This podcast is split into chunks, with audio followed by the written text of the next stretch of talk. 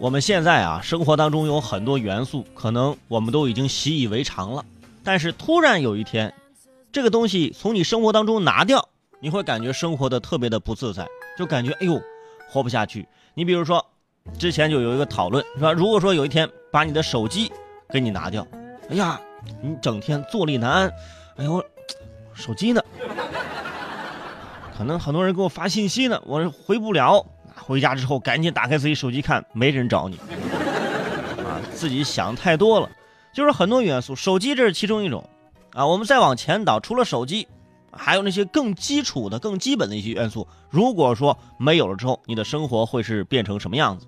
前两天，韩国 KT 电信阿线分公司地下电缆隧道突发大火，烧毁了十六点八万股电话线和二百二十套光缆，导致。首尔市中心大范围啊，那固定电话、移动电话没有信号，互联网、机顶盒、银行支付系统全部瘫痪，就是断网断电。大家想想，首尔市这么大个城市啊，断网断电，有七旬老人晕倒之后因打不通急救电话而去世，更有大批市民为了联系亲朋好友，在公用电话前排起长队。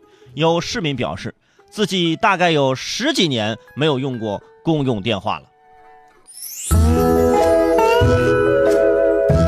大家可以想象这个场景啊，那些公用电话多少年没有人问津，突然有一天开始排队用这公用电话。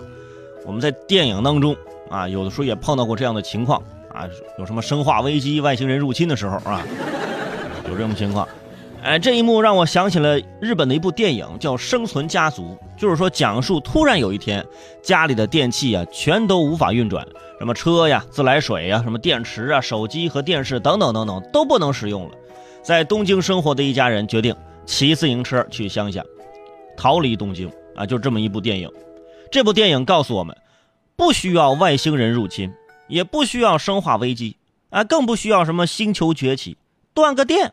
啊，我们就可以活在西元前了，你知道吧？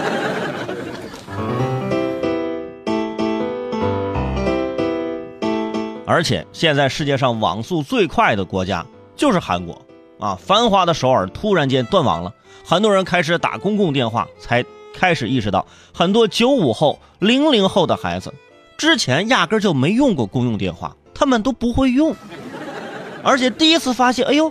墙上挂的这东西，这是公用电话呀！我的天哪，是吧？现在小朋友压根不知道以前谈恋爱有多难，是吧？当时三十兆可以用一个月，啊，电话短信有多贵，你们知道吗？从从前的通讯来的贵啊，电话短信流量都贵，一个月的工资只够爱一个人，为了省话费，你根本没有出轨的机会，是不是？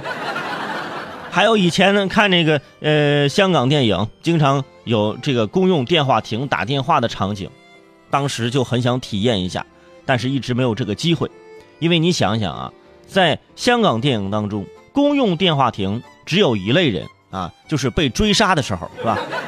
躲在里面啊，打电话，喂喂喂啊，对面一个探照灯一倒过来啊，没了。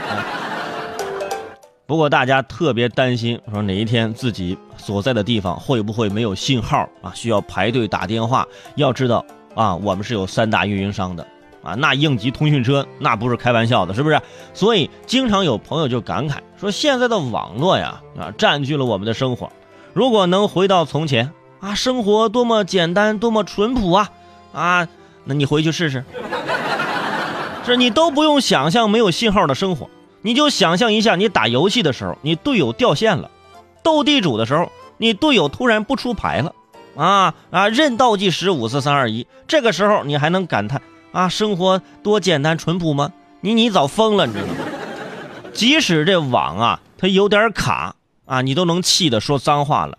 之前有专家还研究表示，说暴力游戏并不会导致人们有暴力倾向，啊，网络延迟才会。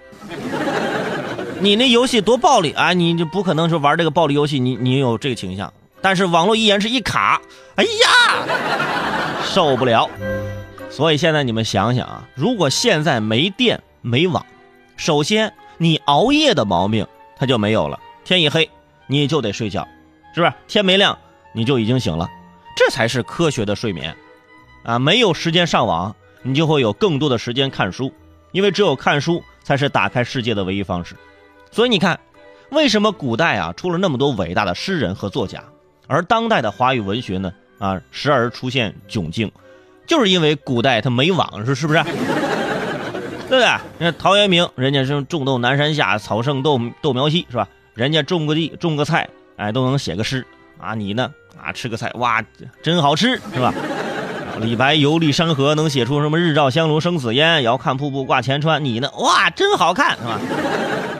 虽然完全这个形容词啊，这种出口成章的这个机会都没有了啊，是没没什么事我上网看一下啊。